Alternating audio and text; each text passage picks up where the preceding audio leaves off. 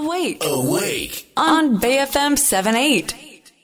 ではこの時間はえー実業家の堀江門こと堀江貴文さんが福岡県北九州市の FM ラジオ局クロス FM の経営に参画することが分かったというニュース株式を取得する計画が進んでいますえーこれについて専門家の解説をいただく時間ですスタジオに入っていただきましたメディアプロデューサー、えーこの番組のプロデューサー、愛こと、えー入江楽さんです。入江門です。おはようございますおは。ようございます。元日本放送編成部主任、入江楽です。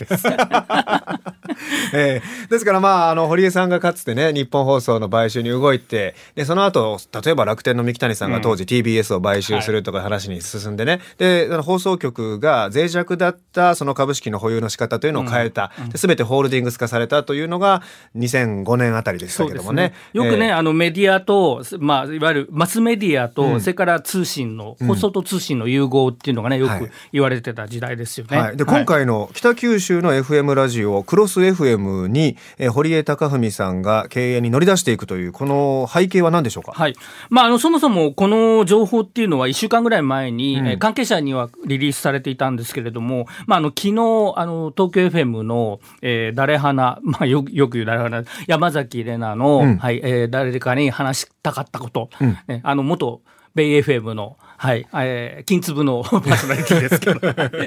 えー彼女が、まあゲストに堀江門が出て、堀江さんがですね、まあ、今回の件について、えーぬるっと引き継いだっていうふうに語ったんですけど、ど。うん。こうぬるっとっていう意味ってこういろいろありまして、このあのクロス FM っていうのはもともとその10億円のえー資本金でスタートしたんですけど、はい。経営があまりうまくいかなくて、それで1億円に減資、要するに資本金を小さくするっていう、そういうのがあって、それで、えー投資会社がそれを引き継ぎ、で、その後、あの DHC、健康食品ですよね。DHC はい。はい。そこの会社が引き継いでっていう形で、えーまあ、株式を持ってたんですけど、あの DHC 自体があのオリックスに M&A という形でそうですよね。えーされたのが、まあ、あの今年の初めなんで。でオリックスグループに DHC が入りました。そうなんです、はい。そこでそう要するにその株の部分っていうのがちょっと浮いてたわけなんですよね。うん。うん。でそれをこう、まあ、ぬるっとと言いますかあのそこの部分をじゃあ引き受けましょうということで、まあ、実際の取引価格とかそういうことはわからないですが、はい。まあ、そういう形で、えー会社自体を買ったというのがあ今回の経緯ですね。で堀江さんが株式の譲渡を受けて、はい。えー堀江さんがまあオーナーになると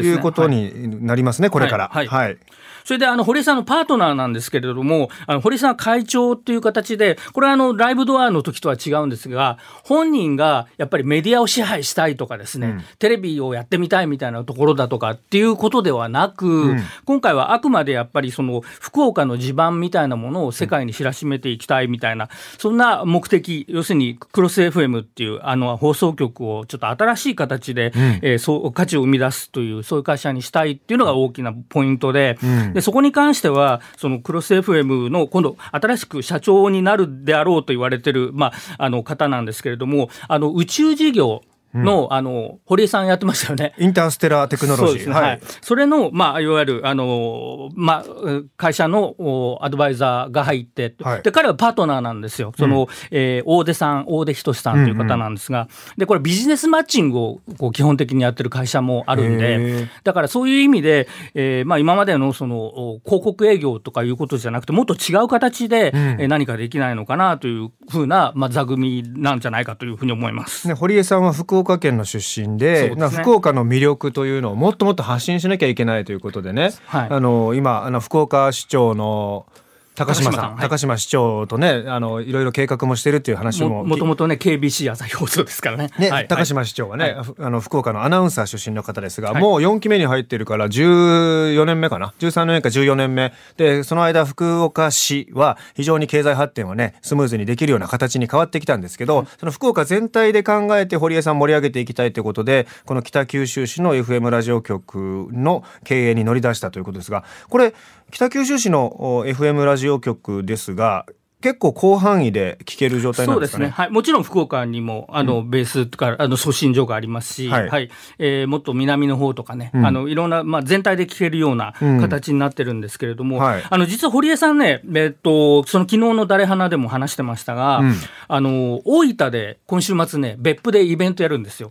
温泉シャワーフェスっていうのやるんですけど、で、しょっちゅうね、なんか九州で合宿をやって、なんかみんなでイベントやるとかっていうようなことをやってらっしゃるというふうななことで、で、イベント面白いよね、っていうふうに言ってたんですけれども、うん、そういった部分で、で、韓国にも一昨日行ってたのかな、なんかそんな話なんかもしてて、はい、やっぱり福岡って場所的に韓国とかも東京よりも全然近いし、はい、ですごいこう、なんていうんですか、あの、今盛り上がってる人口増もね、100万超えてますし、うん、元気があるところで、で、東京からももう、あの、空港からとにかく博多の中心地街すごい近いし、うんはい、いろんな意味でね歩いてあの博多駅から 歩くところ、ね、マンションとかもあるしっていうんで、はい、まあそういったところからいろんなねそのさっき言った宇宙事業も含めたスポーツだとか、うん、学校もやってますよね高校ね、はい、だからそんなようなことっていうふうなものも、えー、どんどん発信していきたいというふうなことでまああの前回のそのいわゆるマスメディアをっていうことではなく、うん、あのこれ本人の言葉によるんですけどある特定の限られた人たちに情報を伝えるには、ラジオっていうのは意外といいメディアだというコメントなんですけど、いわゆるもう、まあ、いわゆる、なんですか、マスメディアじゃないですよね、それってね。うんうん、まあ、ミニ、ミニコミュニティのメディアみたいなものに、ラジオは、本人もよく聞いてるんですけど、魅力を感じて、今回、出資することになったというふうなことですね。だから、音声 SNS 的な位置づけもありますしね、うん、もちろんラジコで聞けるというのもありますからね。はい、だから僕らですぐ考えると、いや、いやまあ、ポッドキャスト、この番組もやってますし、うん、じゃあ、例えば YouTube で、そのいろんなね、ことを、あの、堀江さんもやってますけれども、うん、もうちょっとそういうイベントとか、これは僕の推測です。イベントとか、そういったもので、でラジオってイベントにたくさん人が来てくださるんで、うん、そういったことで何か違った部分で、まあ、マーチャンダイジングもそうですけれども、うん、T シャツ売ったりとかしてるらしいですけどもね、ね。はい、やろうっていうことじゃないかなと思います、ね、まあ、ただただ番組を作るという意味ではなくてですね、うん、堀江貴文さんがこのクロス FM 北九州の FM ラジオ局で、えー、これから展開していくこと、えー、ちょっとこれまでの放送とは違った形になりそうだというところですね、はい、2週間後にね記者会見あるそうですから。記者会見、クロス FM の記者会見が2週間後にあるということですね、はい、堀江さんも出るようです。はい、で入江さんも行くようです。今日は入江門ことプロデューサー愛入江楽さんに解説をいただきました。ありがとうございました。ありがとうございました。